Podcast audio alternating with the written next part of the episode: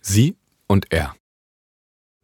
Endlich lachte sie mal wieder, aus vollem Herzen, mit ganzer Inbrunst, auch schon irgendwie übertrieben mit jeder fortschreitenden Stunde in der alkoholgeschwängerten Stimmung.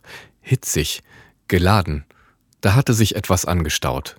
Eine ganze Menge. Das musste jetzt mal raus, durch Lebensfreude, wie sie sie schon lange nicht mehr spürte. Sie versuchte sie aufzusaugen, festzuhalten, zu verstärken, hoch zu multiplizieren, um noch mehr Ausgelassenheit und Leichtigkeit herstellen zu können. Haha, witzig. Oh Mann, wie lustig. Haha, noch ein Gläschen, klar. Prost. Er war gelöst, entlastet, während sie mal ihren Spaß hatte. Auch wenn sie dabei so drüber schien, mit einer Art von Unauthentizität und versteckten Aggression. Aber dann stand er wenigstens nicht so in ihrem Fokus. Dann hatte sie ihn nicht im Fadenkreuz. Ab und zu schielte er rüber zu ihr und checkte, ob sie ihn nicht doch im Blick hatte. Aber alles gut, er konnte sich Daniel widmen, der mit Sandra bei ihnen zu Besuch war. Jetzt sagte er auch mal was, angeregtes Männergespräch, ein paar Sätze voll mit Begeisterung. Für ihn schon ein Sprudeln. Sonst ist nicht so mit Reden, also bei der Arbeit schon klar, aber sonst nicht im Alltag. Nicht mit ihr.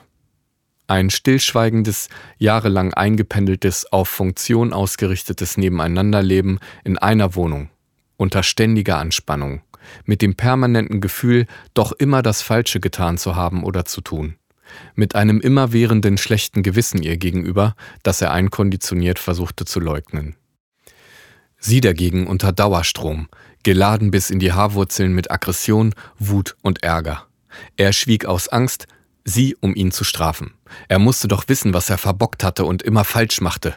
Das war doch so klar, das brauchte man doch niemanden mit normalem Menschenverstand erklären. Unglaublich. Empört und wutentbrannt schnaubte sie in seiner Nähe, bebte innerlich. Ihre vergiftete Stimmung strahlte in den ganzen Raum aus, verpestete ihn, nahm ihn ein, drückte seine Seele gnadenlos an die Wand und nahm ihm die Luft zum Atmen. Das sollte er ruhig spüren, bis er es kapierte. Er kapierte nicht. Frauen halt, dachte er nur. Jetzt aber mal wieder Ausnahmezustand, endlich mal durchatmen.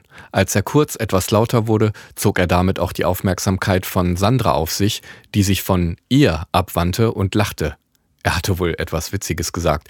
Sie lachte auch, weil es alle taten, aber als sich kurz ihre Blicke streiften, sah er in ihr rotes Gesicht samt der weit aufgerissenen Augen und ihrer zitternden Nasenflügel.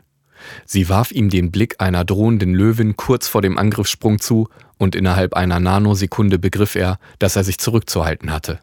Sofort blickte er verschämt nach unten. Sein Körper sackte wieder in sich zusammen. Sein Lächeln war nur noch ein hohles Überbleibsel des Witzes zur äußeren Fassade. Innerlich schlug es Alarm. Was erlaubte er sich? Wegen ihm herrschte hier ewig schlechte Stimmung und jetzt wollte er ihre Gute auch mal wieder kaputt machen, nur um mal Aufmerksamkeit zu kriegen? Armselig. Der Besuch bemerkte etwas zwischen ihnen, wenn auch diffus und aus einer privaten Pärchendynamik resultierend. Um die awkwarde Stimmung wieder in die vorherige zu kippen und schnell abzulenken, fragte sie, ob noch jemand Wein oder Bier wolle. Auf jeden Fall wollte ich ja noch erzählen, dass, begann sie beim Einschenken eines Glases, während Daniel auch ihn wieder in ein Gespräch verwickelte. Die vorherig herrschende Heiterkeit wurde wieder forciert, wollte aber genau deswegen nicht erneut entstehen, und so tat man zwar noch so, aber die Luft war raus aus dem Abend. Nach dem Getränk verabschiedeten sich die Gäste.